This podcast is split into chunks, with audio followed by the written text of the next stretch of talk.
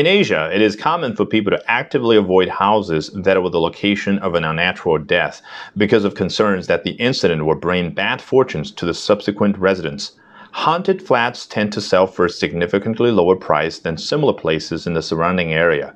For this reason, property agents in Hong Kong are legally required to disclose an unnatural death at a property.